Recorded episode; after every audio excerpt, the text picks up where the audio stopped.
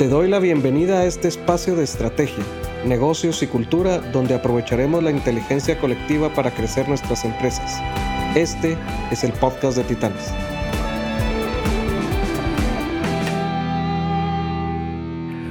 Buen día a todos, bienvenidos a un nuevo episodio del podcast de Alagis. Y como siempre, eh, bienvenidos a su casa. La idea de este podcast es que con la inteligencia colectiva los empresarios podamos compartir y aprender de otros empresarios acerca de cómo reinventar nuestros negocios, cómo hacerlos prosperar y cómo llevarlos al siguiente nivel. Hoy tengo el gusto y el agrado de tener a un amigo desde hace muchísimos años, varias décadas diría yo, a Luis Ayala. Con Luis nos conocemos desde la universidad eh, trabajamos juntos, hemos trabajado proyectos, hemos dado clases juntos, o sea, ya hemos tenido algunas otras aventuras también juntos.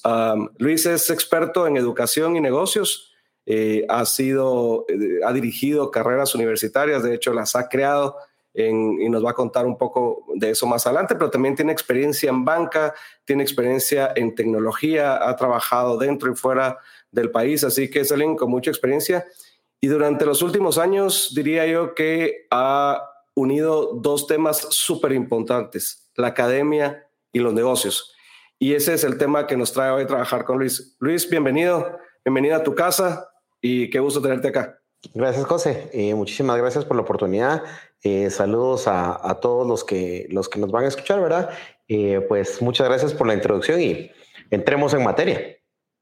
Súper, buenísimo. Antes de, mm, entrar en, los detalles que, vamos a ver hoy, que va a ser una mañana interesante, ah, cuéntanos un poco de, tu persona, de dónde viene toda esta inspiración de unir la academia con los negocios. Y... Ah, pues fíjate que, mm, digamos, yo por, por interés en, en la mm, cuando, cuando tenía pues mi, edad adolescente, las computadoras me llamaron la atención. Eso me llevó por la ruta de volverme ingeniero en computación, que es donde nos conocimos, ¿verdad? Em, trabajé toda mi vida y en pues, toda mi vida trabajé como unos 10, 15 años, 12 años para ser exactos, 12 años en ese tema. Y em, toda mi vida mi papá viene de una familia de educadores. Mi papá tiene nueve hermanos, eh, incluido mi papá, con, de los 10, ocho son maestros. ¿Verdad? Entonces, de esos ocho maestros, eh, y mi abuela era maestra, mi abuela fue la primera promoción que fue a la San Carlos a sacar profesorado. Entonces, sí era, digamos, vengo de una familia de educadores. Y em, durante toda mi adolescencia y sobre todo cuando fui a la universidad, toda mi vida pensé que yo nunca quería enseñar, ¿verdad? Ese fue el, ese fue el, eso fue lo más interesante, ¿verdad? Eh, hasta que un día estaba trabajando de, decía yo, en una aseguradora, ¿verdad? Y de la noche a la mañana del día y me dice, mi propio ser me dice, mira, vos debes enseñar, ah, yo, necesitas enseñar. Entonces eh, fui a, la, a mi facultad, pues que estudiamos en, en, la Marroquín, vos y yo, en, en que estudiamos ingeniería en sistemas. Eh, eso ya no existía, ¿verdad? Estaba en ese momento ahora en la Galileo.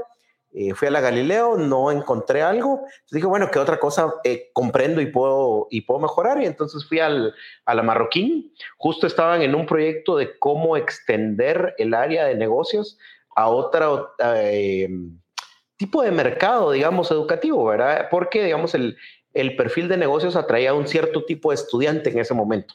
Pero estamos hablando de hace unos 12 años, cuando diseñamos la carrera de ingeniería empresarial. ¿Verdad? Esa, eh, la idea era atraer a ese perfil que, que, le gustaban los negocios, pero tenía también un poquito de interés por la ciencia, por la ingeniería, entonces digamos un perfil más híbrido, que creo yo que al final eh, todos somos así, ¿verdad? Todos tenemos varios gustos y, y, y, las carreras tradicionales como que nos enfocaban en una sola cosa.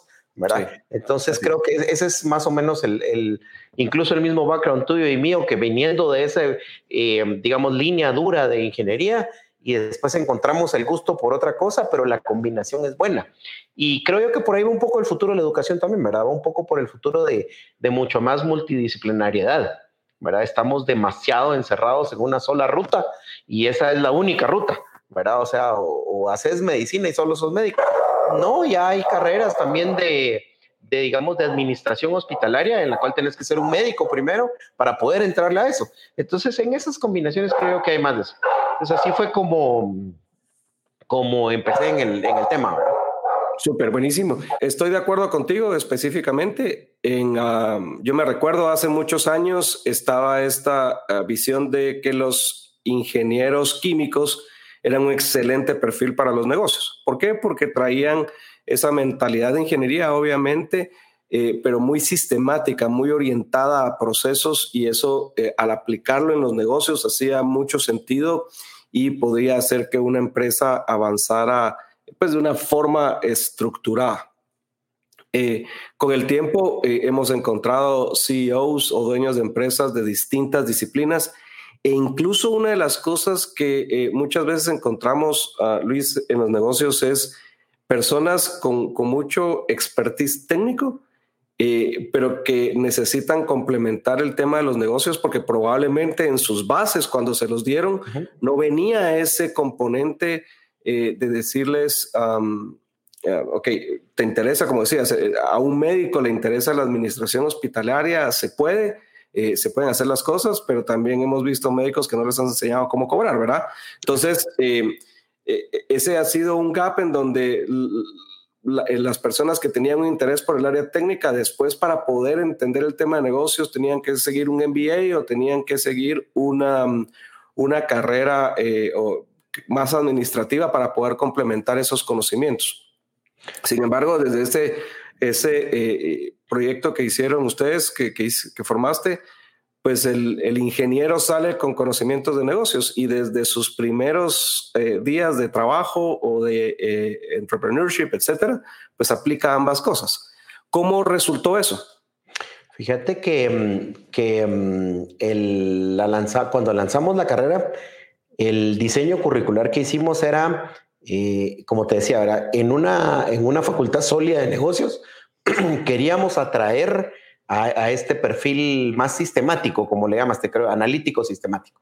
Entonces diseñamos un, un, currículo que, lo que a lo que apuntaba era a tener una base sólida en ciencias y una base, digamos, más eh, de hands-on, ¿verdad? Más de proyectos, que es más el, estilo ingenieril, pero siempre con la formación de negocios. Entonces, em, nosotros esperábamos en el, en el primer año, pues, tener unos 25 estudiantes hubiera sido todo un éxito, ¿verdad? Y tuvimos 72.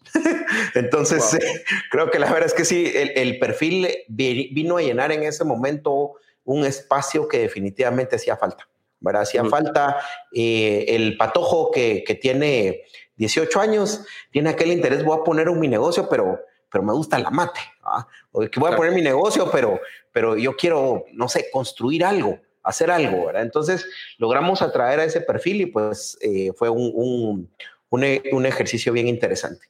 Eh, después de cuatro o cinco años de estar en ese tema, también nos dimos cuenta de que faltaba un poco lo otro que vos decías. Bueno, ya tenemos al patojo formado con especialidad en, en, digamos, con, con un tema de pensamiento analítico, con un poco de negocios, pero ahora démosle un poco de especialidad y creamos minors. Ahora creamos especialidades. Entonces ahí ya te podías hacer una especialidad en mercadeo, una especialidad en, en, finanzas, una especialidad en ciencia de datos. Entonces eso también le dio otro atractivo, porque entonces tenías la parte de generalista, pero te podías dar un, yo lo veía como que era una, la, cereza en el, la cereza que le poníamos al helado, ¿verdad? Entonces ya el patojo también podía sentir un, gusto a eso, ¿verdad? Claro. Y también pues fue, fue bastante exitosa, ¿verdad? Eh, Luego pues, estuve en Marroquín por 10 años y ya llevo dos años ahora en, en la UEG, en la del Valle, y ahí hicimos el proceso inverso, ¿verdad? Y por eso también ha sido súper interesante. ¿A qué me refiero con el proceso inverso? En la Marroquín hicimos un proceso en una facultad de negocios para agregar ingeniería. Y en la del Valle es al revés. En una facultad de ingeniería estamos ah, agregando negocios, ¿verdad? Eh, pero la idea sigue siendo la misma, la multidisciplinariedad. Ahí es donde, donde le estamos. Eh, ya, ya la VG tenía también una carrera similar, que es la Ingeniería en Ciencias de la Administración, y eh, yo tuve el gusto también de participar en el diseño de la nueva carrera de Ciencia de Datos, ¿verdad? Eh, y con la misma idea, a la, a la gente de Ciencia de Datos les estamos poniendo un componente de negocios porque vamos a sacar a estos perfiles súper analíticos, pero si salen al mercado y les hablas vos eh, no sé, de rentabilidad, les hablas de series de tiempo de ventas, de pronóstico de ventas, pues tal vez han pronosticado, eh, pero tal vez pronostican el crecimiento de las abejas, ¿no? Y tal vez está bien, o sea, yo no estoy diciendo que pronosticar el, el, crecimiento de una población de abejas esté mal, pero eh, si van a salir al campo a, a, la parte de negocios, también tienen que tener un aprendizaje de ese tipo. Entonces, el diseño curricular ahí lo hicimos al revés, una sólida formación ingenieril completa, ¿verdad? Y agregarle ese sabor de negocios para que entiendan. Y ahí, pues, como ya llevábamos un poco de conocimiento eh, acumulado, eh, de una vez logramos crear la estructura para que el patojo se especialice, ¿verdad? Entonces hace una carrera fuerte de ciencia de datos y tiene una especialización en finanzas o en mercadeo. ¿verdad? Entonces eso también le da un toque especial para esas eh, personas de negocios que cada vez se están orientando más a los datos también, ¿verdad? Cada vez eh, estamos más, más orientados a tomar decisiones basadas en datos y entonces eh, qué mejor que tener a alguien que entienda los dos perfiles. Correcto. De, hecho, antes en, cualquier tipo de carrera siempre te metían alguna, algún contenido contable, financiero, porque eso es común en todos los negocios. Hoy la tecnología, datos, el, poder entender eh, las tendencias eh, y, cómo habilitar tus negocios a través de, de tecnología e, es común, o sea, ya no es, eh, no es el tecnólogo de, bata blanca en un laboratorio, sino que un CEO tiene que tener mucha claridad de cómo con minería de datos puede eh, rediseñar un nuevo negocio, un nuevo producto, un nuevo servicio. Ah, yo recuerdo ah, hace eh, bueno, muchos años dos experiencias. Uno, la gente que salía del tecnológico Monterrey, por ejemplo, me contaban la, la, el origen de dónde sale el tecnológico. El tecnológico sale de la necesidad de los empresarios de tener perfiles formados específicamente eh, con cierta orientación eh, técnica, pero negocios, etcétera, unos perfiles interesantes. Y por otro lado, recuerdo, ah, si te recordarás de, Mark, nuestro amigo Mark, con, nosotros, el eh, suizo, él decía, bueno, en, en Europa te tenés que especializar, o sea, no, no, o sea, y podés tener varias especializaciones, pero no todo tiene que ser general. Y creo que durante mucho tiempo eh, ha habido una disputa entre si sos un generalista que aprendes de todo o, te vas a un especialista. Y cuando hablas de, de, diseño curricular, a mí lo que me llama la atención, y esa tal vez es la pregunta que va a disparar el resto del, del contenido, es cuál es la relevancia de la academia en los negocios. O sea, cuando estás sentado haciendo este diseño curricular, eh, no es solo agregarle unas clases más de business en donde la gente va a poder entender eh, que algunas métricas, etcétera. No, estás, estás entrelazando los, los, el, ADN de dos disciplinas distintas para que eh, el profesional que sale egresado de una de estas universidades pueda incorporarse tanto en lo técnico como en, en, en el tema de negocios a las empresas y por supuesto, pues puede avanzar mucho más rápido. ¿Cuál, es esa importancia que tiene hoy la academia en esos diseños curriculares, específicamente para los empresarios que estamos diciendo, estas nuevas generaciones que vienen, cómo se van a integrar y cómo podemos aprovechar la sinergia que van a traer? Mm. Vamos a ver, hay algo aquí súper... Aquí, aquí que tenés razón, creo que esto nos va a dar para rato. Eh, el, um, mi... Um, amigo y, ex jefe Fritz Thomas tenía una, cosa bien, una frase bien interesante. Decía, mira, la carrera te va a abrir la puerta de tu primer trabajo. El resto sos vos, ¿verdad? Entonces, em, eso quiere decir, nos aquí, ¿verdad? Vos empresario, yo empresario, director de colegio y los dos ingenieros en sistemas. No, no, es, no, no te hace el título, ¿verdad? No te define. Sin embargo, sí te construye una forma de pensar ¿verdad? eso, es, eso es lo importante. La, digamos, eh, te construye una forma de abordar los problemas. Entonces, eh, esa forma de abordar los problemas eh, es la que, digamos, cuando tenés más pureza en uno de los temas, ¿verdad? Digamos, sos, sos un ingeniero más puro, por llamarlo así, digamos, un civil, ¿verdad? O un químico, digamos, ¿verdad? Cuando tenés más pureza en ese pensamiento, tu formación analítica y específica está mucho más desarrollada pero tu capacidad para ver alternativas se reduce. ¿verdad? Claro, lo puedes aprender en el tiempo, todo es así, ¿verdad? O sea, lo podemos, podemos construir y, seguir aprendiendo en el tiempo. Eh, ¿Qué pasa al revés? Yo veo como que es una, digamos, las carreras de negocios deben de ser más o menos eh, amplias, aunque no tan profundas.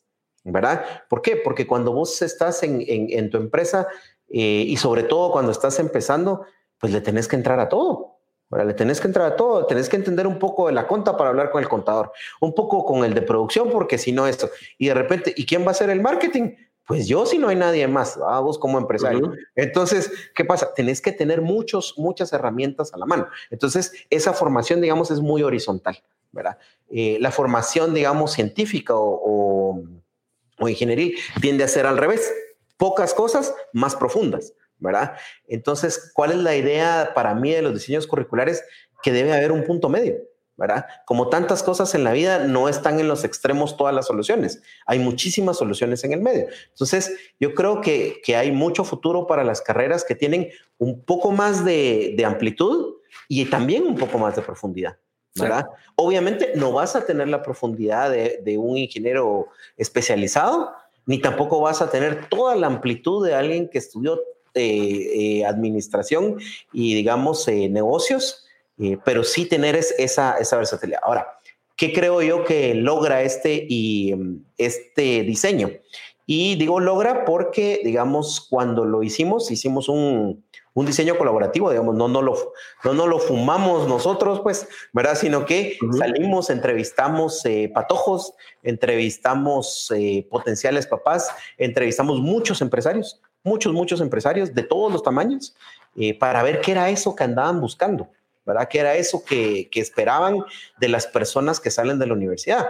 Y eh, para nuestra sorpresa, había muy pocas cosas que los empresarios esperaban de conocimiento profundo, digamos. Lo que más esperaban eran capacidades de aprender, ¿verdad? Capacidades que, el, mismo patojo pueda decir, bueno, pues no sé de, ¿qué te digo yo? Ah, imagínate, me fui a trabajar un, un ingenio, ¿verdad? No sé nada de azúcar bueno, pero en seis meses tengo que saber lo suficiente para ser un buen financiero en el área de azúcar, ¿verdad? tengo que saberlo, o para ser un buen gerente de operaciones. En seis meses tengo que aprender, tengo que tener esa capacidad. Entonces, la ventaja de los diseños eh, curriculares, que son, eh, por llamarle de alguna manera, híbridos, que tienen de varias disciplinas, es que le reducen al, al estudiante las barreras a buscar alternativas.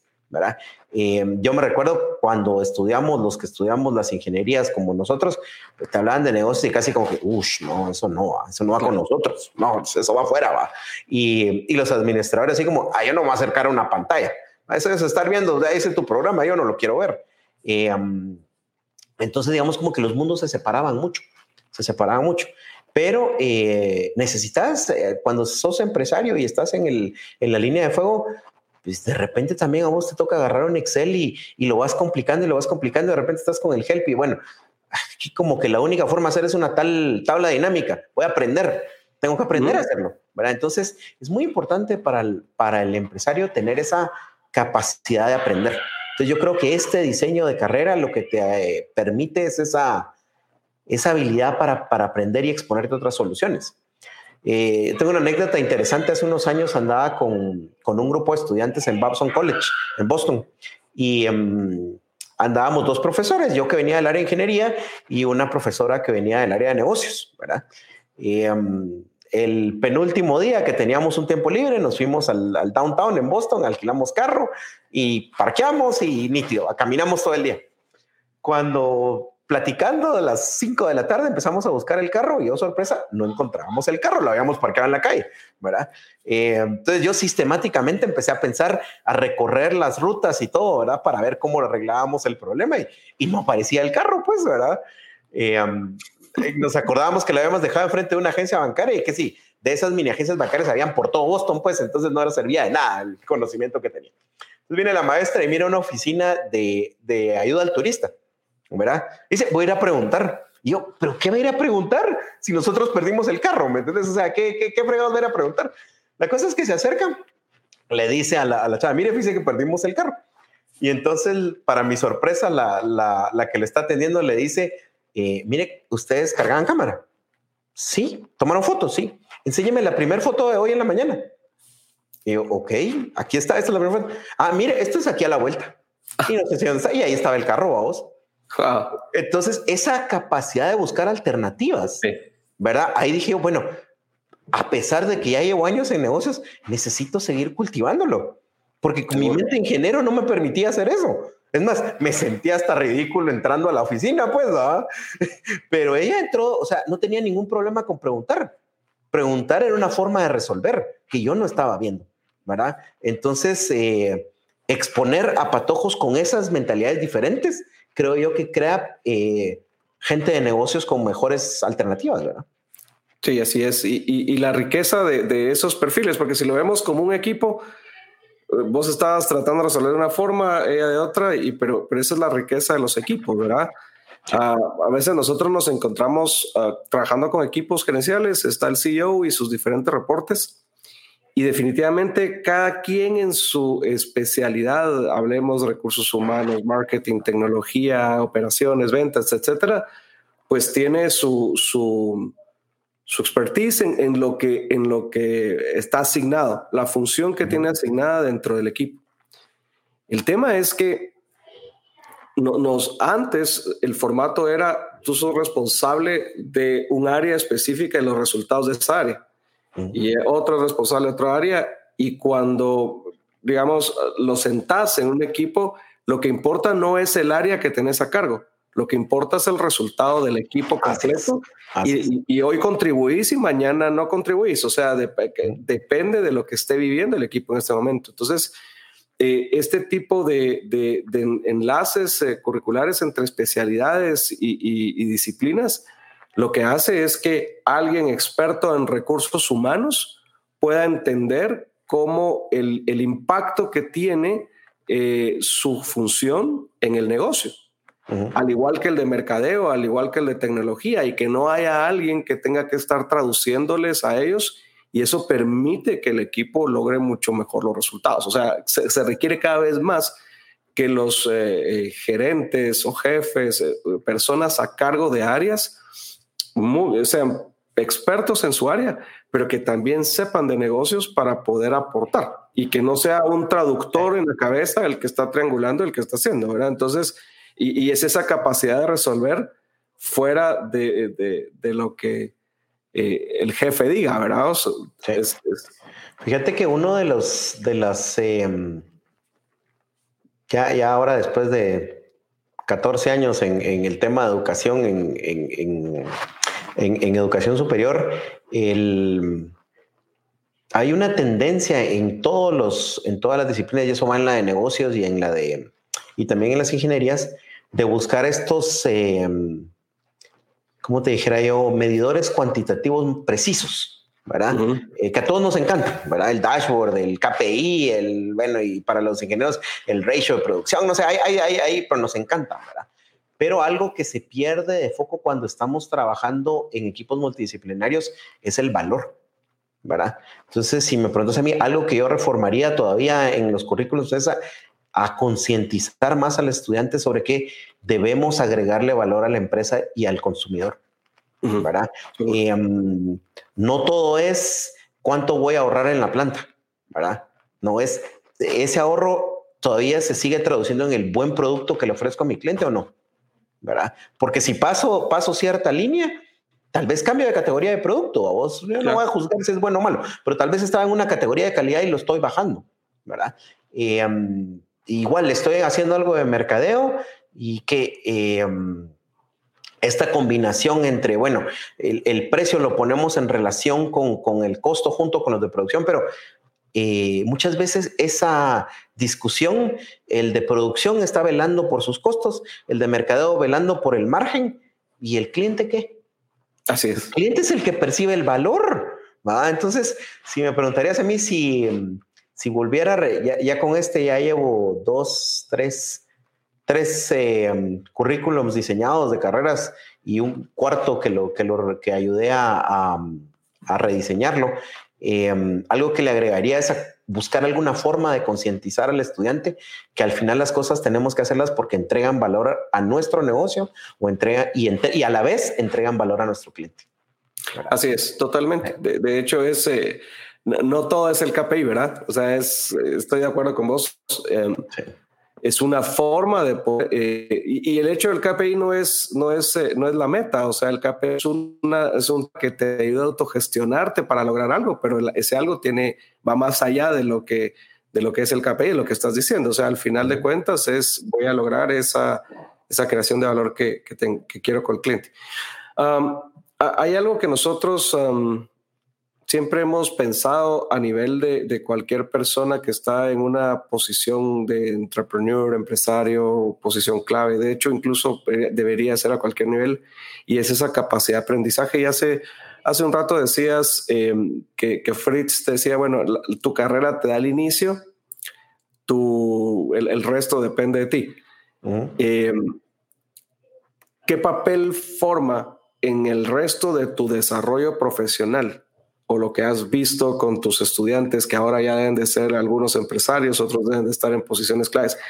¿Qué has visto el, papel de continuar aprendiendo y, y, esto abrir la puerta a cómo debería de ser el aprendizaje de ahora en adelante, especialmente con lo que estamos viviendo? Que lo que estamos viviendo hoy, Luis, es la realidad. O sea, aquí no hay un nuevo normal, aquí no, e, esta es la realidad que tenemos, ¿verdad? Y los negocios eh, ahora tienen eh, otras necesidades, eh, pero el, continuar aprendiendo, ¿qué peso tiene, qué relevancia tiene, cómo debería ser? Vamos a ver, em, yo sí soy fiel creyente de que si no seguimos aprendiendo, no crecemos, ¿verdad? Eh, y yo creo que el, uno de los principales objetivos de todas las compañías debería de ser crecer. Y por crecer no solo me refiero a las ventas, sino que crecer en muchas cosas, ¿verdad?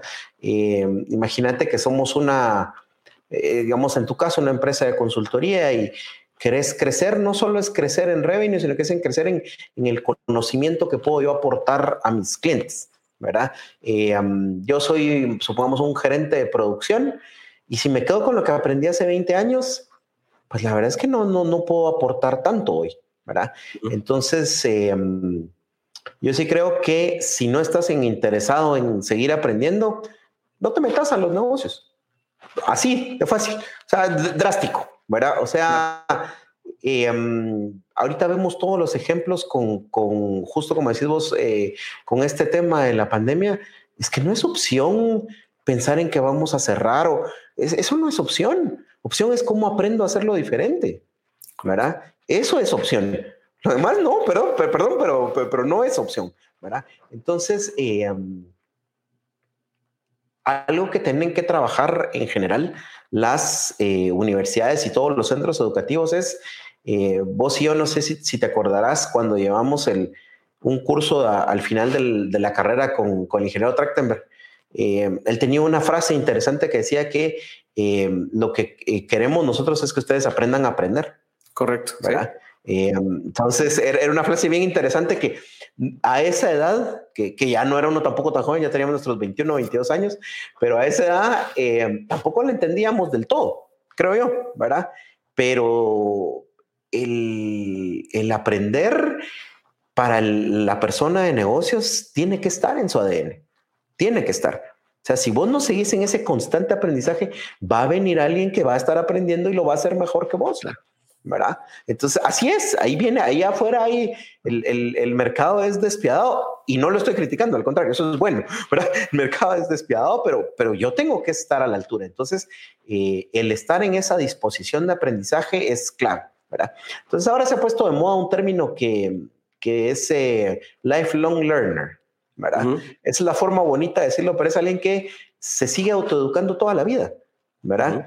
Em, yo creo que, digamos, el, el empresario eh, es, y el empresario exitoso es un lifelong learner, ¿verdad? O sea, vos ves, eh, por ejemplo, Bill Gates, Bill Gates en, en, enero de cada año publica la lista de sus libros recomendados, ¿verdad? Y se lee 50, es más, eh, tuvo un tiempo, no sé si todavía la hace, de que él que se puede dar esos lujos, se toma un mes solo para leer, ¿verdad? para aprender cosas nuevas, para aprender cosas nuevas. ¿Por qué? Porque sabe que ninguno sabemos todo, ¿verdad? Entonces es, es fundamental el, el, continuar aprendiendo.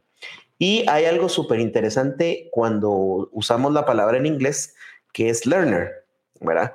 Learner, eh, no, la traducción más precisa al español es aprendiz, ¿verdad? Pero aprendiz tiene una connotación como, bueno, soy el aprendiz del mecánico o el aprendiz del carpintero, ¿verdad? Pero realmente no hay una traducción directa para learner, ¿verdad? Pero learner es una cuestión interesante, digamos, sería como un aprendedor. Si lo fuera a traducir mal, sería como un aprendedor, ¿verdad? Entonces, este aprendedor de por vida, sí, ojo, interesante, este aprendedor de por vida es, eh, no, no dice un estudiante de por vida, dice un aprendedor. Es decir, es una posición activa, es una posición en la que vos estás buscando em, conocer más para resolver cosas por interés propio, por gusto, y estás en esa constante. O sea, siempre estás buscando ese, esa diferencia y reconoces que no sabes todo y entonces seguís hacia adelante, seguís aprendiendo. Entonces yo creo que la persona de negocios que no está interesada en aprender, ah, la chucha, a menos que, que, viva en una isla y no haya crecimiento económico y no haya tecnología y no haya competencia, tal vez va a subsistir su negocio, vamos, pero pero de lo contrario veo bien complicado que subsista, o sea, tenemos que hacerlo.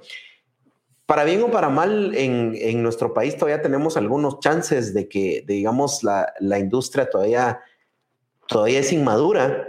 Entonces todavía podrías tener ciertas cosas como, te puedes echar cinco años sin innovar mucho o sin aprender mucho, pero poco a poco eso está cambiando, eso está cambiando. Y te das cuenta con, por ejemplo, eh, yo ahorita estoy viviendo en Antigua, ¿verdad? Y, el día que empieza el, 13 de marzo, cuando empieza la pandemia, al día siguiente un grupo de empresarios de Antigua hicieron su primera reunión virtual de, bueno, ¿cómo le vamos a entrar a esto? Y estaban creando conocimiento juntos. Vamos, estoy hablando de restauranteros, hoteleros que la están viendo muy complicada, muy complicada, pero empezaron con un plan en menos de una semana, todos tenían, no todos, pero muchos tenían delivery, eh, fueron ajustando la forma de hacer delivery eh, otros dieron otras opciones, eh, ampliaron sus líneas de productos. ¿sí? Entonces, pero para todo eso hay que aprender. Sí. Que no se puede, no se puede, tenés que aprender. Y aprender va de la mano para mí de dos cosas. Uno, de reconocer que no sabes y dos, de tomar riesgos para hacer cosas diferentes. ¿verdad? Entonces estás aprendiendo. ¿Por qué? Porque querés probar aquello que está allá, que, lo has querido probar y no te has animado. ¿ah? Entonces, te reduce el riesgo el ver, eh, leer o estudiar o aprender algo que otras personas han hecho. Entonces, también reduce tu riesgo. Me amo ahora como empresario. Si eh, yo voy a sacar una línea de producto y estudio cómo se ha hecho en cinco países, pues tal vez no cometo esos errores. O tal vez sí, porque somos, somos, somos buenos, ¿va? Tal vez sí los cometo. Aquí sí va a funcionar. Pero aquí sí va, así es, aquí sí va a funcionar. Pero ya estoy sabido y sé cómo reaccionar pero seguro tengo más ventaja que el que no leyó nada. Sí. Eso sí es seguro. Seguro tengo más ventaja, ¿verdad? Entonces, eh, estos, ah, eh, este tema de ser un aprendedor de por vida, creo que tiene que estar en el ADN de la persona de negocios, definitivamente. Si no, difícil subsistir. Y digamos, el, concepto de, learner, este concepto de, aprendedor, tiene muchas facetas, ¿verdad, Luis? O sea, y la, tal vez que la pregunta es cómo ser un learner, porque eh, el colegio, la universidad, ciertos cursos, certificaciones, etcétera, pues te dan fundamentos eh, técnicos, te dan cierta experiencia, dependiendo del formato que tenga el, el lugar de aprendizaje donde estás, pero eso no garantiza que aprendes. Eso garantiza que te expusiste a la información, que es diferente, ¿verdad? Eh, pero, pero ¿qué comportamientos deberíamos de tener los seres humanos? Y hablando ahora de los empresarios o los ejecutivos que formemos parte de un negocio para, para, precisamente aprender toda esa información. O sea, si estoy leyendo un libro de, no sé, de marketing o estoy estudiando un caso de un nuevo producto eh, que me va a servir para lo que estoy planeando, si voy y hablo con un empresario que lleva más años y puedo aprender de su experiencia, puedo, puedo tenerlo como un mentor, ¿qué hago yo con todo eso y cómo puedo aplicarlo? O sea, ¿cómo, cómo cierro ese ciclo de ser un learner? Vamos a ver yo creo que tiene diferentes aristas, ¿verdad? Em, la primera, creo yo, es eh, reconocer que querés aprender. Ese, es el primer paso. O sea, si estás claro de que reconoces que querés aprender, vas por buen camino. ¿verdad? Luego, sí creo que nuestro sistema educativo eh, tuvo por y sigue teniendo por muchos años muchas deficiencias, pero para mí la más grande es ver el contenido como el fin. ¿verdad? ¿A qué me refiero? Pues vos lees el, libro de contabilidad y como dice el libro, así es. No, ahí, tenemos un problema. En ese sentido, creo yo que los, la educación anglosajona nos lleva ventaja, ¿verdad? Nos lleva ventaja porque el foco está en el cuestionamiento.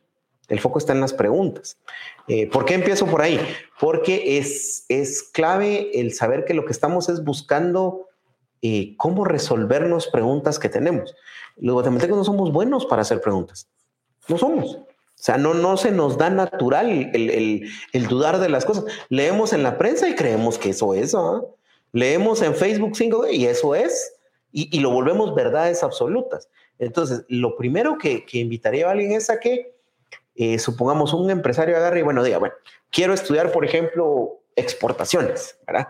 Agarre el material, por ejemplo, entremos a Gexport, vamos, a Gexport, busquemos las cosas y bueno, dudemos de lo que está ahí. ¿Qué cosas creo yo que, será que eso es así? ¿O será que no? ¿Verdad? Entonces, el dudar sistemáticamente te va a hacer un mejor learner. ¿verdad? Eso, eso es clave. O sea, tenés que, tenés que trabajar en, en, en, en cuestionarte y cuestionar todo todo, todo, todo, todo, todo, hasta lo más obvio de todo se puede cuestionar. Eh, entonces, ese creo yo que es, es, una, es un mindset que tienes que tener. Cuando tenés muchas preguntas, entonces te nace la necesidad de buscar las respuestas. Ah, entonces ahí viene de la mano. Como tengo las preguntas, ¿dónde está la información? La información dónde está? En una carrera universitaria, tal vez está en un MBA, ahí hay algunas de las respuestas. Entonces, mi ruta es un MBA. Si las preguntas son más abiertas, tal vez tengo que hacer investigación en el web, o tal vez es un curso en línea, o tal vez es un mentor, ¿verdad? Pero lo que estás es buscando eh, cómo satisfacer esas, esas curiosidades, ¿verdad? Entonces yo creo que hay que trabajar mucho en la curiosidad, hay que trabajar mucho en, dudar sistemáticamente, ¿verdad? Eh, eso que a los niños se les da tan fácil y que nosotros lo vamos perdiendo. ¿verdad? Pues va así, eh, una de las cosas que a mí me encanta trabajar en colegios, ¿y por qué? ¿Y por qué? ¿Y por qué? Bueno, esa es la forma más hermosa de aprender. Ahí están esos los niños y, esa es una cosa, decimos que son como esponjas. Más que esponjas, lo que tienen es una capacidad para no meter su ego en el medio para poder preguntar. Entonces, lo más importante es asumir que no sabemos, asumir que no sabemos y que podemos aprender. Y cada vez que llegas a un punto, siempre se puede saber más. Siempre, siempre se puede saber más. Entonces, eh, yo empezaría entonces por dudar sistemáticamente. Uno, no, perdón. Reconocer eh, que quiero aprender, dudar sistemáticamente y buscar alternativas para educar. ¿verdad? Eh, y esas, pues algunas serán en, en, la educación formal y algunas otras serán en otros mecanismos. ¿Verdad? No todas son necesariamente en la educación formal. Eh, la educación formal, pues, pues satisface mucho. Sí creo que la educación formal tiene que empezar a, a buscar otras alternativas, ¿verdad? ¿Por qué? Porque los ciclos de negocios son mucho más rápidos, son mucho más cortos. ¿verdad? Eh, imagínate, aún el, MBA, que digamos es típicamente de año y medio, dos años, ¿verdad? Vos querés meterte a eso porque querés aprender más muy, muy lento, muy lento para el empresario, ¿verdad? Entonces creo que van a salir cada vez más em, alternativas de educación donde vos puedas hacer un, un cash-in de tu conocimiento más rápido, ¿verdad? Como que puedas obtener más valor, otra vez el valor, ¿verdad? Por eso regresamos al valor, obtener más valor de tu educación en un tiempo más rápido. Imagínate cuando, cuando sale el patojo de 18 años, va a la universidad, se echa 4 o 5 años y al después de los 5 años, 15. ¿Ah? Eh, eso sí los papás lo pueden sostener. Pero si no, ¿cómo pueden hacer un caching más rápido? Fíjate que va en, imagínate que es un pato que está en segundo año. Pues ya sabe algo, ¿verdad? Ya, ya no es el, solo el bachiller, ya algo sabe, por ejemplo, que si estudió computación, ya tal vez ya sabe programar, ya podría conseguir un, un, trabajo de programador junior, ¿verdad? Pero cuando sale al mercado, ¿qué lleva? Con suerte un certificado de notas, ¿verdad? ¿Y qué dice? Ganó Progra 4. Ok, ¿y eso qué es? ¿Verdad? no sabemos ni qué es. Entonces tienen que haber mecanismos más cortos de aprendizaje donde de repente el día, bueno, en el camino eh, voy a sacar este certificado de Java. ¿Vamos? ¿Por qué? Porque eso ya me dice que soy diferente de aquel que lo que sabe es otra cosa, ¿verdad? O yo vengo y digo, bueno, estoy en segundo año de, educándome en negocios, a mí me gusta más el mercadeo y además de mi carrera, tomo este cursito de fotografía porque se alinea bien a lo que estoy haciendo y puedo mostrar eso que sé, ¿verdad? Entonces yo creo que el mercado de alternativas educativas va a ofrecer también cada vez más productos más cortos que te entreguen algún tipo de, validación, ¿verdad? Entonces se está poniendo de moda el tema de microcertificaciones, ¿verdad? Que son cosas más cortas y, certificados de insignias digitales, de badges donde vos demostras, bueno, yo soy competente en esto y aquí está, ¿verdad? Lo puedo demostrar. Entonces, eh, eso también va a ser muy útil, eso, eso, va a ser muy útil. Eh, y el empresario, pues, se va ajustando, se va ajustando, tiene, tiene que ajustarse. Otra vez regresamos, el, el, el rol eh, del empresario hacia la educación es dudar sistemáticamente para poder mejorar su propio, su propio negocio. Correcto, cuestionar siempre el status quo en los temas. Ahora, Luis, em, ¿cómo el empresario puede desarrollar estas? Eh, me, gusta el ejemplo que ponías de este alumno que probablemente está estudiando mercadeo y recibe su curso de fotografía para poder mostrar más puede tomar una alternativa, hacer un internship en una empresa sin seguir aprendiendo. Yo lo veo con mis hijos, ellos ah, eh, están dispuestos a no recibir paga, pero con tal de recibir aprendizaje, ¿verdad? experiencia, etcétera. pero cómo el empresario puede fomentar eh, precisamente que en las siguientes generaciones que vienen exista esa capacidad primero de poder identificar eh, no solo el conocimiento formal de las universidades, que es importante, sino el conocimiento que pueden encontrar en microcertificaciones, en un curso, en un libro, y, que eso sea una, que sea parte de la cultura de la organización. Eh, pero no porque qué bonito que seas que, el aprendedor, sino por el valor que vas a generar dentro de la organización y para ti mismo el estar en constante aprendizaje, no exponiendo de conocimiento, aprendizaje. ¿Cómo el empresario puede hacer eso? Y ¿Qué papel va a jugar ahora la academia? Y, academia no me refiero a universidades. Eh, sé que estás en nuevos proyectos de este tipo de certificaciones, de capacidades, de skills, ese tipo de cosas. O sea, hay, nueva oferta. Eh, pero otra vez podemos llamarle a academia. ¿Qué papel juega? Entonces, lo primero es cómo hace el empresario para volver esto parte de su cultura y qué papel forman estos proveedores eh, de conocimiento en, este, en este juego. Ok, vamos a ver. Para el primer tema, em,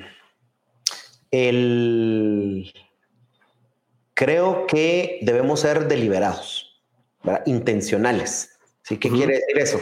Eh, no es algo que va a pasar porque cayó el maná del cielo. No, no. Tenemos que trabajarlo. ¿Cómo se trabaja? Eh, y aquí es donde, donde a veces a, eh, las estructuras jerárquicas se, se vuelve complicado, ¿verdad? Em, para que el aprendizaje sea más, digamos, se dé más una cultura de aprendizaje, necesitas poner a todo el mundo al mismo nivel a discutir y a platicar, ¿verdad? Em, eso es clave, eso es clave. Entonces, em, por ejemplo, cómo lo hacíamos en la universidad. Es, es, interesante porque obviamente en la universidad la gente está interesada en aprender, los maestros, ¿verdad? Pero nosotros, por ejemplo, hacíamos una cosa que se llamaban diálogos socráticos. ¿verdad? ¿Qué era eso? Nos invitaba a alguien, a 10, 12 personas, leíamos algo y nos juntábamos a discutirlo. ¿verdad? Esa es una técnica que podemos hacer en la organización. ¿verdad? Vos puedes escoger, al, hagamos aquí mucha quienes se apuntan. ¿verdad? Vamos a echarnos una pizzita a las 5 de la tarde el jueves. ¿sí? Yo pongo la pizza, aquí están, pongamos las aguas y nos vamos a juntar. Eso sí, tienen que leer esto y vamos a venir a platicar. ¿Verdad? ¿Y qué haces vos? Lo moderas, haces preguntas, ¿verdad? Ojo, cuando uno tiene una posición jerárquica, si uno muestra una postura de conocimiento, la gente no va a cuestionar, ¿verdad? Entonces la labor cuando moderas es hacer preguntas, ¿verdad? Porque si tomas una postura, van a tomar un paso hacia atrás. Entonces, haces un montón de preguntas y empezás a hacer, a, cuestionar. Entonces, hacer dinámicas de comunicación en las cuales sistemáticamente discutimos conocimiento es maravilloso para crear una cultura de aprendizaje, ¿verdad? Entonces, yo sí le recomendaría a los empresarios, busquen un día al mes, un día a la semana, dependiendo de cómo, de cómo puedan, junten al equipo con el que quieren trabajar. Yo creo que esto es algo de liderazgo también, ¿verdad? Eh, junten al grupo, asignen un tema que a todos les interese eh, y empiecen a investigar y discutan. Eh, algo para mí súper interesante es, hay diferentes formas de, aproximarse al aprendizaje. Una de las formas de aproximarse al aprendizaje, que a mí es la de las que más me gusta, es que lo construyamos juntos. ¿Verdad? Entonces, digamos, ahorita vos y yo estamos construyendo conocimiento, ¿verdad? Estamos construyendo conocimiento para la maravillosa audiencia que tenemos y en conjunto, pues, si el, medio nos aportara, sería todavía más enriquecedor, ¿verdad? Porque podríamos intercambiar más opiniones. Pero acá dentro de lo, lo que tenemos, estamos construyendo. esa es una forma de construir. Entonces, yo sí invitaría al, a la gente que está en negocios a crear espacios para aprender deliberadamente, ¿verdad? Eh, me recuerdo también hace unos años de consultor, andaba en una de las, de las telefónicas grandes y afuera de la, de la oficina de uno de los vicepresidentes había una hoja pegada, su oficina de vidrio, y una hoja pegada con los últimos tres libros que él había leído. Y cada vez que yo llegaba, libros diferentes. Y la gracia era que los libros los tenía él en su escritorio para que los llegaran a traer. Fíjate qué interesante. Él mismo ponía la pauta. Miren, aquí están los tres libros que hay ahorita, ¿va? Y aquí están sobre la mesa, vénganlos, el que quiera, vénganlo a traer, ¿verdad? Entonces, podés construir esa cultura, ¿verdad? esa cultura. Eh, entonces, ese es el, primer paso. El segundo paso en cuanto a los que, eh, a los que estamos en el negocio de la educación, eh, estoy ahora en el tema de, en el tema educación, que siempre he estado en el, en el, tema de educación, estoy ahora también buscando otras alternativas para llenar estos espacios, como te decía yo, de que te entregan un valor más rápido. Y encontramos eh, con el proyecto, el proyecto eh, se llama LearnTax, LearnTax, si buscan learntax.org, ahí está. LearnTax es un proyecto para hacer microcertificaciones y empezamos, nuestra primera parte es con cómo desarrollar habilidades ¿verdad? Cómo desarrollar habilidades que sean validables. Uno de los grandes temas en la educación es, eh, bueno, este salió en el mejor de los casos, dos, ¿qué dice la nota? Que sabe el 80%. Yo siempre le pregunto a mis estudiantes, porque yo trato de eliminar el concepto de nota desde el principio. Les digo, mira, mucha, bueno, ¿qué prefieren un, un doctor que sacó 95 promedio uno que sacó 80? Entonces te dicen 95. Después le digo yo, bueno, ¿Qué pasa si en el 5% que no sabía él está lo que vos tenés, pero en el 80% que el otro sabe, sí está lo que vos tenés? Entonces, o sea, no dice mucho. O sea, realmente es, un número agregado que no dice mucho. Entonces, digamos, eh, creo que algo que, que, necesitamos es también encontrar estas formas en que el empresario pueda validar que la persona tiene la competencia o la habilidad. ¿verdad? Entonces, en este proyecto que estamos trabajando, eh, que es con insignias digitales, el, el aplicante sube su evidencia, se evalúa para determinar si, si, la persona tiene la competencia. Es decir, nosotros no enseñamos, ¿verdad? Para eso hay partners que hacen la parte de enseñanza. Pero eh, se sube la evidencia, nosotros verificamos y decidimos si te emitimos la microcertificación de un tema en específico, ¿verdad? Digamos, eh, edición de fotografías. Entonces, para poder ganarte vos el tema de edición de fotografías, tenés que filmarte a vos haciendo ciertas cosas en el editor de fotografías y mostrar que sabes hacer. Esto, la idea es que quien lo recibe lo pueda exponer como parte de su currículum digital, ¿verdad? Y el empresario cuando contrata puede decir, ah, este chavo tiene eh, la certificación de, edición fotográfica. Quiero ver cómo la logró. Y puedes ir y ver la evidencia, ¿verdad? ¿Qué es, qué mandó él para, saber que lo tiene. Entonces, yo creo que nos tenemos que mover también un poco más hacia eso, porque hasta hoy ha sido realmente la, educación formal, es una caja negra. ¿o? sea, ¿qué enseñaron? ¿Y cómo lo evaluamos? ¿Y cómo pasó? Saber, realmente en lo que confiamos hoy es en las marcas de las universidades. Sí. Pero son cajas negras para el empresario. Pues te recibís un chavo y decís, bueno, ¿realmente qué sabe? realmente qué es lo que puede hacer, ¿verdad?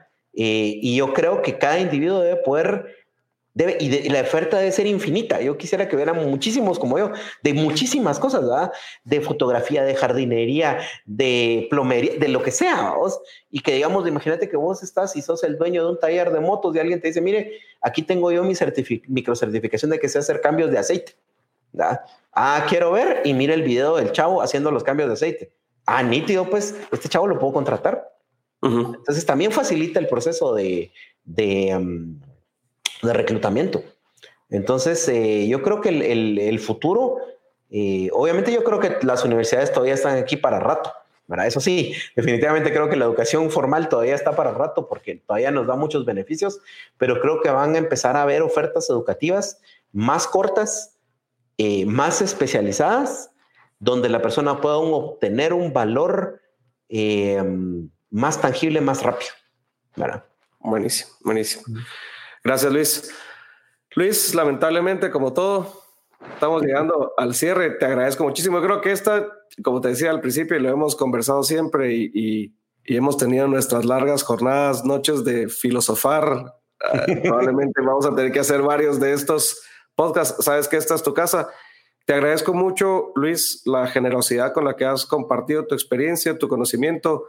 Efectivamente, como decías, y, creo que estamos muy alineados en eso, o sea, nosotros también creemos en la construcción del conocimiento, nosotros le llamamos inteligencia colectiva a esa parte, y, te agradezco que hayas sumado a ese conocimiento que tenemos hoy un poco más acerca de cómo ser ese learner.